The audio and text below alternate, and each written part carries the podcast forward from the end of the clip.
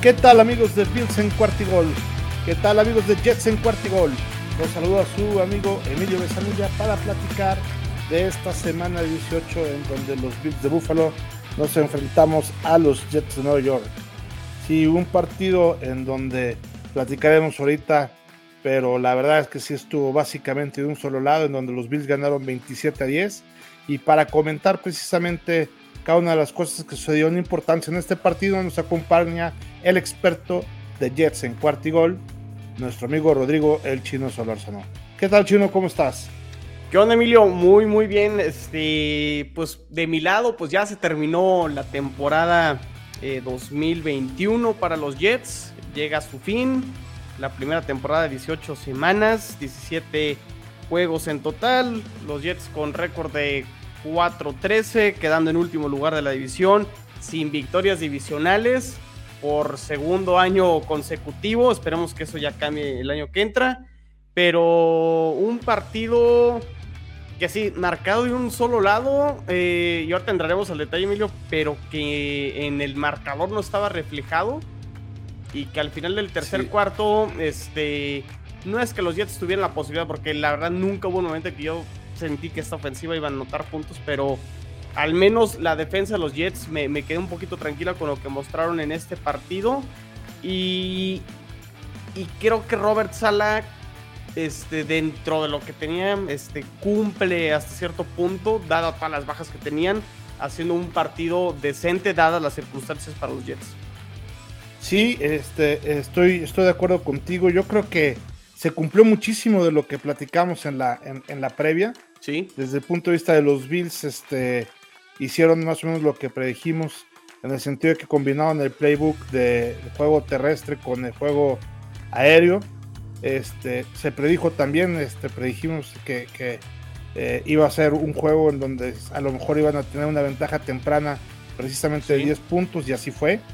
Y mientras este, mantuvo esa ventaja, creo que jugaron sin presión en cuanto se empezó a apretar un poquito el, partido, fue que empezaron a cometer errores los Bills. En este caso, vimos este, unas patadas de despeje este, pavorosas, pero pavorosas, porque, pues, aunque estaba haciendo viento y todo, pues creo que eso no era factor, porque posteriormente ya vimos patadas de despeje largas de, todos, este, de todos ellos. Pero cuando los Bills jugaron bien, estuvieron sin presión, tranquilo, con un Josh Allen conectado, con un Josh Allen que estuvo bien balanceando el partido y creo que este, ahí incluso eh, hubo un bloqueo de patada en, un, una, este, ahí también interesante. Creo que eh, ahorita voy a platicar precisamente las patadas de despeje, pero quería que tú nos dijeras un poquito desde el punto de vista de los Jets, ¿qué fue lo que viste tanto a la ofensiva como a la defensiva?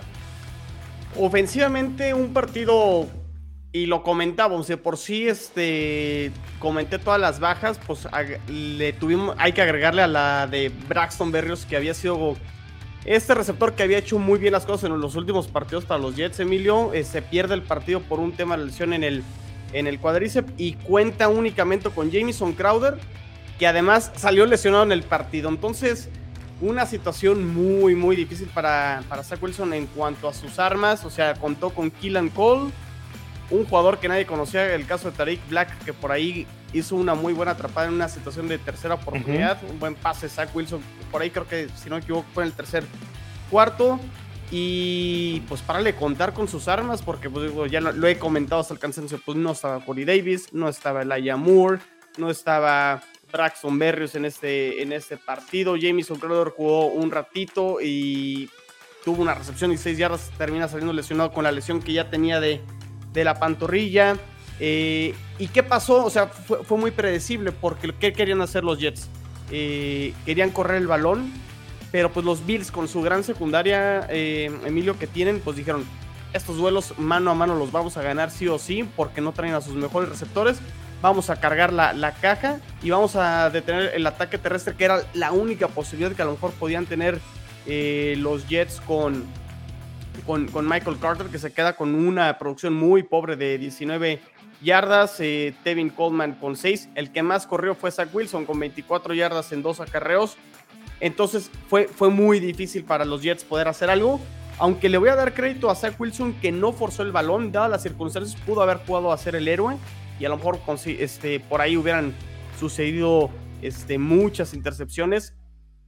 Cuidó el balón y creo que el hecho de que cuidara el balón, de cierta manera, por lo que sucedió en el partido, por las patadas eh, malas que tuvo eh, este, los Bills, estuvieron en el partido hasta el tercer cuarto pero era muy complicado para los Jets poder, poder anotar. Y, digo, la verdad es que creo que el pase de touchdown que consigue Zach Wilson en una ventana muy, muy, muy cerrada desde mi punto de vista con Killan Cole, lo conecta muy bien para la jugada, yo creo que más importante para, para Zach Wilson. Eh, la línea ofensiva, pues muy parchada también. Eh, por ahí también Morgan Moses, el tackle derecho, sale lesionado. Jugaron con su tercer tackle izquierdo el centro este, el, fue el suplente Danfini.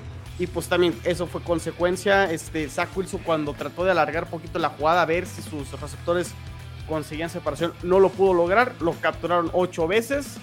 Y muy, muy, muy complicado. Este, pero por el otro lado, la defensa, eh, le doy crédito a Robert Sala. Una de las unidades que yo más este, signos de interrogación tenía era eh, la posición de esquineros y le dio el beneficio de la duda a tanto a Bryce Hall y a Brandon Nichols de que se desarrollaron a lo largo de la temporada, entendiendo que este era un año de aprendizaje y desarrollo. Este, pues creo que lo hicieron de cierta manera bien.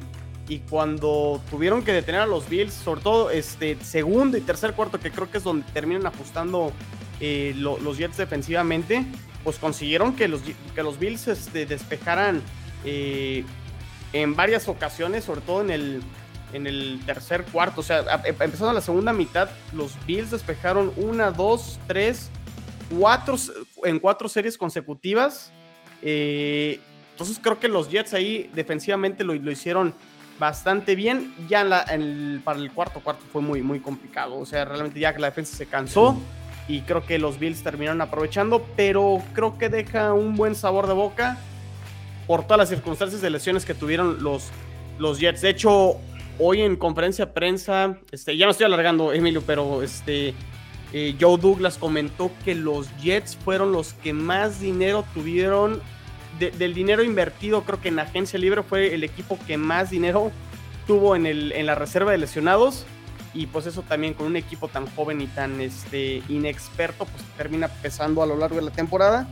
Y pues también pues fue cosa que sucedió para, para este partido contra los Bills. Sí, claro, yo creo que este, precisamente desde el punto de vista de los Bills, lo que le vino a dar un poquito el traste al partido fue precisamente esos despejes en, tercera, en el tercer cuarto.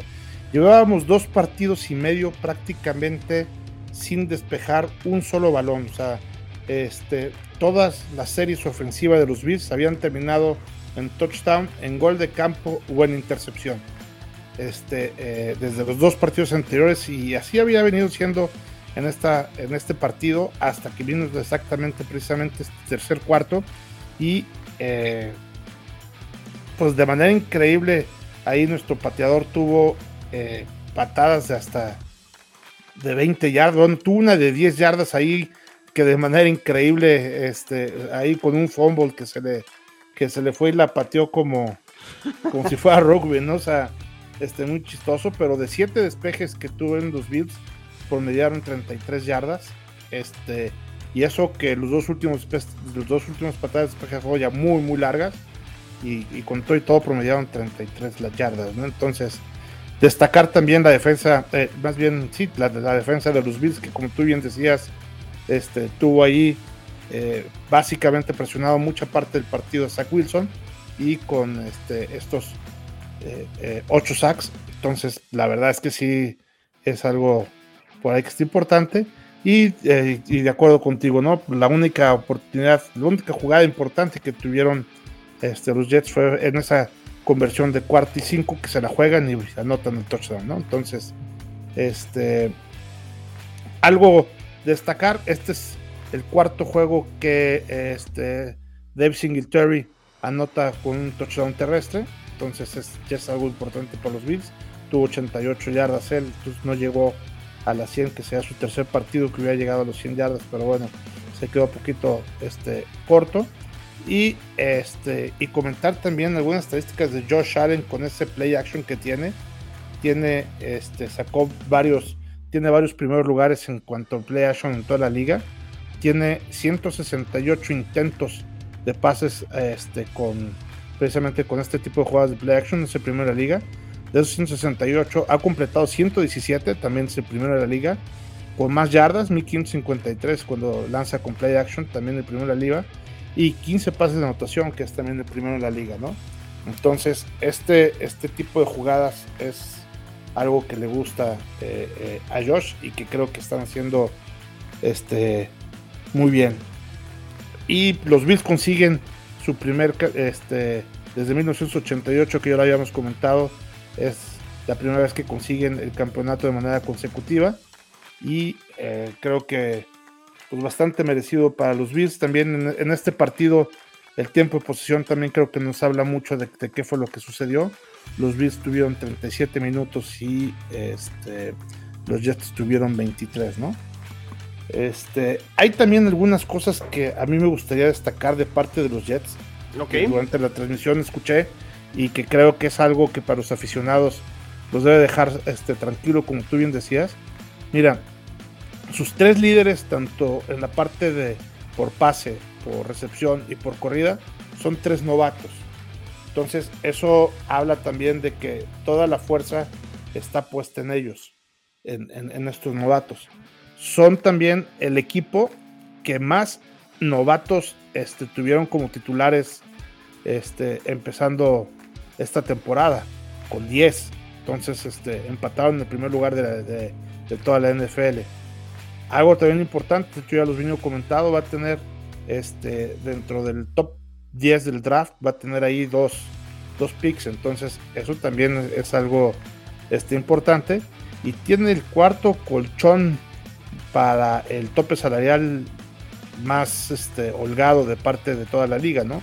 Entonces va a tener este, casi 61 millones de dólares disponibles para este, poder invertir. Entonces va a tener dinero, va a tener agencias libres, va a tener este, posición en el draft, dos posiciones en el draft ahí muy, muy importantes, y tiene un eh, equipo eh, que ha estado lleno de, novatos que seguramente van a responder como lo han venido haciendo, ¿no? Si tú ves estos últimos tres o cuatro juegos de los Jets contra los primeros tres o cuatro, es totalmente otro equipo, ¿no? Se ha venido viendo una mejora importante en cuanto este, a la manera de jugar, a la madurez que ha, tenido el propio Zach Wilson. En fin, creo que, que han ido para arriba y, estoy de acuerdo contigo que el próximo año ya vamos a estar hablando de totalmente otra temporada para los Jets de Nueva York. Ojalá, ojalá así sea, Emilio. Han sido 11 años muy, muy largos eh, de reconstrucciones, de pésimas decisiones, eh, de cosas que no se deben de hacer, de que primero seleccionas a un general manager, este, o el dueño escoge al general manager, pero el general manager como que no está muy a bordo de quién debe ser el head coach. Creo que por primera vez, a lo largo de que desde que soy aficionado de los Jets, que son prácticamente 22 años más o menos, este, es la primera vez que veo que están apostando a hacerlo todo desde, eh, desde el inicio con jóvenes. Eh, entendiendo que es más importante, como los Bills ahorita, que después de 3, 4 años de, ya es el quinto año de, de McDermott. es el quinto. Quinto. Eh, este, o sea, con los Bills yo no veo para cuándo vayan a ir para abajo. O sea, se, se, ve, este, a lo mejor van a tener unas temporadas, por ejemplo, esta temporada a lo mejor bajaron un poquito lo que mostraron el año pasado, pero no importa, o sea, ganaron la división de nuevo y van a estar en la contienda de los playoffs y esa es la apuesta que están tratando de hacer Joe Douglas y Robert Sala. Vamos a ver si les termina saliendo. Vamos a ver si Zach Wilson realmente es el coreback franquicia que vino de menos a más. Pero tampoco podemos decir todavía y aventar cohetes que, que ya lo es, ¿no? O sea, sí hubo progreso, pero todavía falta que se vaya a establecer el, el, año que entra. Pero bueno, sí, este, la apuesta con los jóvenes, eh, los novatos creo que lo terminan haciendo bastante bien. Y el futuro, pues, al menos en este offseason, pinta para que puedan reforzar bien el, equipo y que todos estos partidos al final de la temporada que sí lucieron competitivos hasta el tercer cuarto, Caso concreto el de Miami, ¿no? Que se les va el partido a partir de la mitad del tercer cuarto, que lo iban ganando al medio tiempo. Eh, con Filadelfia también anotaron tres veces en, la primera mitad. Con los Santos estuvieron ahí peleando hasta el tercer cuarto.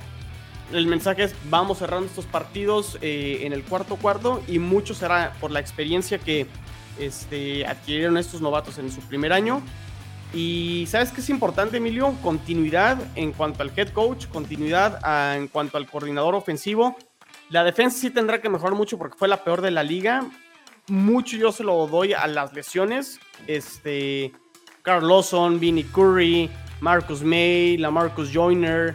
Se lesionaron muchos, muchos jugadores y los veteranos y los de experiencia. Creo que eso afectó mucho pero habrá continuidad y no habrá cambios en los sistemas, que eso es importante en el off-season, no tener que aprender algo nuevo y vas a traer a gente de regreso. Y, como bien lo comentas, prácticamente los Jets tienen dos drafts en uno, porque no solo son esos picks de primera ronda que ya después de que terminó la, la temporada, ya los Jets seleccionarán en el pick 4 y el pick 10, que es el pick de Seattle del trade, el segundo pick de primera ronda después de ese famosísimo trade por por Jamal Adams, creo que les termina saliendo bastante bien a, los Jets ese trade. Y tienen dos picks eh, en la segunda ronda, Emilio, y también están, este, creo que es el 30 y... Híjole, se me va ahorita, es el 35 y el 38. Este... Pero pues prácticamente, o sea, tienes cuatro picks. Cuatro picks este, en el top 40 que son buenísimos y nueve selecciones totales dentro de las primeras cinco, porque por ahí han hecho unos cambios en sexta y séptima ronda, pero tienen nueve selecciones dentro de las primeras cinco, rondas. Entonces, eh, vamos a ver cómo los utilizan. Por ahí, Joe Douglas, sin decirlo literalmente, sí comentó que será muy flexible con estos picks. No descarto que puedan hacer algún movimiento tipo Bills, como lo hicieron hace dos años, donde sacrificaron su pick de primera ronda por Stephon Diggs no descarto que los Jets podrían hacer algún movimiento así donde den sus picks y vayan por jugadores probados con ese potencial que puedan este, todavía tener este gran futuro a 4 o 5 años. Entonces, sí, pues ahí, están esos 61 millones de dólares que precisamente lo pueden respaldar para hacerlo. Exactamente, y además tienen muchos pasos salariales. Entonces, hay muchos caminos para los Jets para poderlo, este, para poder armar el equipo y tener un equipo más competitivo. Veremos qué, qué hacen, pero creo que a diferencia del año pasado donde yo quería y rezaba que ya se acabara la temporada, no quería ver ningún partido de Adam Gaze. Este, este año sí vi, este, bueno, siempre veo todos los partidos, pero este año era con otra intención, ¿no? Era ver a los jugadores novatos, era ver a Elijah Moore, era ver a Michael Carter, al mismo Zach Wilson, a la ver a Tucker, a la secundaria muy joven y ver el desarrollo y creo que nos deja buenas sensaciones, aunque sí esperemos que este, el año que entre, sobre todo empezar a competir y recortar ya la distancia dentro de la división. No pueden los Jets otra vez el año que entra irse 0-6. Tendrán que ya ganar partidos divisionales porque si no ganas partidos divisionales es muy complicado. O sea, los Jets tendrán que... Esa creo que es la tarea más importante que se deberán de llevar de cara a la temporada 2022. Mira, en esta reconstrucción que tú dices, yo creo que es básico que esa columna vertebral formada por el dueño, el director general, el head coach y el quarterback estén hablando el mismo idioma, ¿no? Sí. Y aquí se ve que están hablando el mismo idioma, porque pues, ya vimos lo que acaba de pasar hoy en Miami, ¿no? Que fue precisamente cuando esa este, columna vertebral está distorsionada. Oye, ¿no se está este quemando tu casa, Emilio? es que el humo, el, humo en Miami. sí, pobrecitos, caray. Este, eh, vamos a tener también muy, muy, pegadito a este eh, podcast, el podcast del Round Table por favor, no se lo pierdan para que escuchen al tigrillo llorar y comerse alguna de las palabras que iba diciendo aquí este, durante todo el podcast. Pero fue precisamente, no fue un tema de cocheo ni de capacidad ni, ni temas técnicos.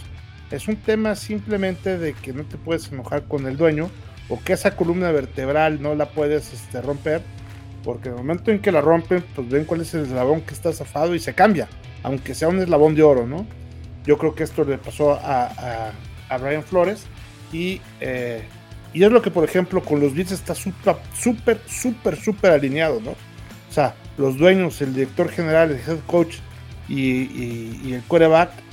Bueno, y en el caso de los Beats, el ambiente también entre no nomás el quarterback, el coreback, los receptores, la ofensiva, la defensiva, en fin, en todo es un ambiente sumamente positivo y eso yo creo que ayuda muchísimo a que el equipo vaya bien, pero principalmente esa columna vertebral de estos cuatro eh, pues, partícipes sumamente importantes dentro del equipo, ¿no? Entonces creo que esa parte los Jets la tienen muy bien hecha.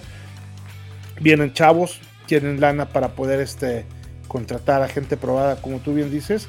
Y yo creo que si hacen las cosas bien, vamos a ver totalmente otro equipo con otra cara y otros resultados completamente distintos para la temporada que viene. Y aunado con, con las cosas que se ven en Miami, que no se ven nada fáciles, ¿no? O sea, la van a pasar difícil. Este, digo, falta mucho para que inicie este, la, temporada, pero también tienen mucho, mucho que trabajar para poder lograr lo que ya tienen los Jets hecho, ¿no? E, es que sí, creo que ahí es donde, digo, cada quien tiene que enfocarse a lo suyo, ¿no? Este, ahora sí que los Jets, pues tendrán que atacar su agencia libre y su draft este, desde sus trincheras, pero quieras o no, este, el hecho de que los Jets al arranque de esta temporada 2021 eran los que iban hasta atrás en su proceso, ¿no? Al final de cuentas, bueno, los Patriotas, ¿cuántos años llevan con Belichick, no? Más de 20 años. Los Bills, ya ahorita lo comentamos, 5 años con Sean McDermott. Brian Flores estaba en su tercer año y los Jets apenas iban arrancando y pues sí vas en desventaja en ese sentido de, desarrollar, de, este, de implementar playbook, de darle experiencia a los novatos y pues sí, este, ibas en desventaja y, y, y comprobado está que por eso vas 0-12 dentro de la división en los últimos dos años. Entonces, con esto, pues vamos a ver qué sucede en Miami. Vamos a ver qué jugadores realmente, este, cómo toman esta situación, si están molestos, no están molestos. A lo mejor unos van a querer salir, no van a querer salir. El nuevo head coach va a querer a Tua, no lo va a querer. Este, un nuevo sistema, bueno, sistema ofensivo creo que al parecer iban a tener otra vez, o sea, porque van creo que a su cuarto sistema ofensivo que que yo eso, eso lo, a lo mejor el tema para el round table fue algo que siempre comenté y, se lo achaco a Brian Flores, porque también como que de repente veo, es que todo lo hizo muy bien Brian Flores y fue perfecto todo. A ver, espérame, este, el hecho que no pudieron implementar un sistema ofensivo durante tres años y cambió de coordinador ofensivo tres, tres veces, creo que sí fue responsabilidad de, de, Brian Flores. Él los escoge. Él los, exactamente. Entonces, este, no podemos decir que no era parte del problema. A lo mejor sí puedo decir que era el menos culpable de la situación, pero sí tiene cierta responsabilidad. O sea, tampoco lo podemos este, poner como el santo, como él lo he estado leyendo en, redes sociales. Este, creo que no, no va por ahí. Pero entonces sí, ya Miami, después de que tenía un gran avance, pues va a tener que, que bajar. Vamos a ver qué sucede con la posición de coreback si el nuevo head coach está con, con Tua o no, si van. O, Watson, que a lo mejor quería ir a Miami porque estaba Brian Flores, ya no quiere ir a Miami. O sea, se va a poner muy bueno el, tema de los delfines. Sí. pero al final va a ser un ambiente turbulento y, y a ver quién quiere ir a Miami después de lo que sucedió el día de hoy. Entonces ahí los Jets tendrán que aprovechar y recortar al menos esa distancia con los Delfines y al menos tratar de ser un poquito más competitivos contra los Bills y Patriots. Pero bueno, eso ya es tema para lo que será un largo offseason para los Jets, pero que sí al menos se empieza a poder asomar un poquito más la luz al final del túnel y ser un poquito más optimistas de cara a la siguiente temporada. Ok, también este, con base a lo que platicamos en la previa, otra cosa que también estuvimos bastante cerca fue en atinarle al marcador. Este, yo estuve a tres puntos, le atiné a lo que iban a anotar los Jets, efectivamente fueron 10 puntos y comenté que los Bills iban a quedar en 24, tuvieron por ahí 27, entonces también estuvimos cerca. Yo creo que los Bills ya se convierten en algo que son más o menos predecibles, en algo este, eh, que, que, además me gusta que sean predecibles en, ese sentido, porque es predecibles jugando bien. Este, eh, comentamos también que cuando Josh Allen se pone nervioso, no, hizo no hacía las cosas bien, y fue precisamente esas tres o cuatro series este, ofensivas este, en, donde de manera consecutiva despejaron y, estaba un poco nervioso. Una vez que ya se volvieron a, despegar en el cuarto cuarto, pues ya otra vez empezó a conectar e incluso terminó el partido Trubinsky, el, ídolo de, de, Watson. ¿Cuántos ídolos este, tiene? Sí, va. este es el ídolo, el ídolo de corebacks de los Bills. Ay, la Watson, la Watson.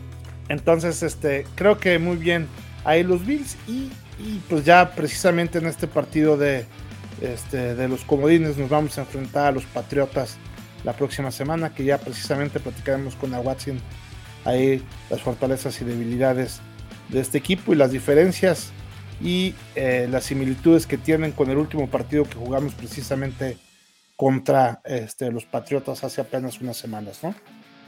Sí, para mí el partido más atractivo de la semana de comodines, ¿eh? Emilio, te soy sincero, este... El, el Dallas San Francisco a lo mejor en México por la tradición de los equipos y demás, la realidad es que creo que será un clásico partido de playoff, mm, o sea, pinta para que quede este como más apretado, más difícil de defensas, este clima complicado, el de Bills Patriotas, para mí creo que puede ser el mejor juego de la semana de comodines. Pero ojalá ganen los Bills, la verdad este voy, voy, voy con los Bills, no quiero saber, no quiero saber nada de los Patriotas eh, en ronda divisional y más adelante.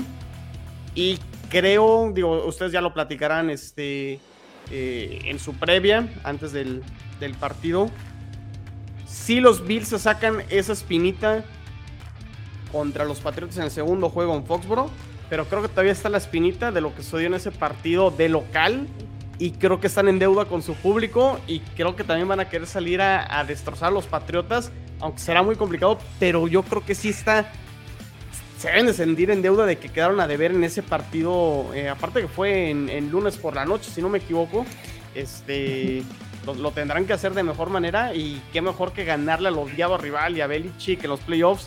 Este, visten mucho esas victorias, ¿no? Sí, vamos a ver de qué está hecho Mac Jones, ¿no? Que ahí va a estar toda la diferencia, básicamente. Que, este, no es lo mismo. Como que le, están empezando a encontrar la forma y lo están empezando a interceptar un poquito más y se ha empezado a equivocar un poquito más. No, y, jugar postemporada, este, un chavo de 21, 22 años, este, no es lo mismo que ya, por ejemplo, Josh Allen, que ya tercer este, año. Ya es su tercer año. Entonces, este. Eh, y, el año pasado, pues llegó hasta la final de la conferencia americana. En fin, ya, ya está un poquito más curtidón en ese, en ese tema, ¿no? Entonces, pues bueno, vamos a ver ahí este, cómo nos va. ¿Algo más que quisieras agregar precisamente, mi estimado chino? Este, nada más como anuncios que no se desconecten de Jets en cuarta y gol. Eh, por ahí voy a tratar de hacer un episodio, episodio especial dedicado a Don Maynard gran receptor de los Jets que ganó el Super Bowl número 3 este, al lado de, Joe Namath. Lamentablemente falleció eh, el día de hoy, este 10 de enero a los 85 años, si no me equivoco. Este, eh, fallece Don, Don Maynard, el número 13, número retirado por parte de los Jets, un salón de la fama. Eh, todavía tiene récords dentro de la franquicia, increíblemente porque eso, eso más bien ha sido porque los Jets no han tenido tan buenos equipos desde entonces, pero este es un ícono y una gran figura no solo de los Jets, sino de la historia del fútbol americano y habrá que hacer un episodio especial dedicado a, a Don Maynard para que no se desconecten. Por ahí daré un poquito más de detalle de lo que dijo Robert Sala y Joe Douglas en su conferencia de prensa al terminar ya esta temporada 2021. Y pues empezaremos ya más adelante a, temas de draft y agencia libre y otros este, temas, pero no porque ya se acabó la temporada regular de los Jets, quiere decir que se acaba el podcast y que se acaban los episodios. Entonces, no se desconecten. Además, el roundtable tendrá que seguir mientras estoy estén vivos este, los equipos. Y obviamente habrá noticias. Este, hay que estar al pendiente de lo que pase con, con Miami, su head coach y demás. Entonces, no para. La NFL no, no, no para. Exacto, de hecho ese es, ese es este nuestro eslogan, ¿verdad? Nuestro eslogan, exactamente. Así es, perfecto. Muy bien, pues este, tus redes sociales chinos para despedirnos ya de este podcast. Así es, arroba chino solo 86, cuenta personal en Twitter, cuenta en Twitter de Jets en cuarta y gol, arroba cuarta y gol Jets. Y este, pues ahí estamos en contacto con, con todos. Excelente en cualquier plataforma que nos estén escuchando, ya sea en iPodcast o ya sea en Spotify, ya sabe, toda la familia de Cuartigol, estamos siempre con contenido de su equipo favorito y con todas las actualizaciones de lo que pasa en cada uno de estos equipos, en su caso con el chino George Jets en Cuartigol, con su servidor Emilio Besanilla en los Bills en Cuartigol. Mis redes sociales, arroba cuarta y gol Bills, mi eh, Twitter personal, arroba Evesan en donde estaremos platicando de todas las noticias del equipo de Nueva York. Ah, no, ¿verdad? Hay tres. ¿Qué pasó? ¿Qué pasó? De Nueva York, también los Bills es en Nueva York. Vi de hecho una pancarta muy bonita que decía, este, eh, los Bills le dan la bienvenida a, los Jets aquí en Nueva York. Entonces está bastante ahí este, haciendo burla a los Jets. ¿Cómo son, eh? Perfecto. Pues muchas gracias amigos por el favor de su atención. Nos despedimos Emilio Besanilla y Rodrigo El Chino Solórzano aquí en Cuartigol, donde la NFL no termina y nosotros tampoco. Go Bills. Jets. Ha ha ha.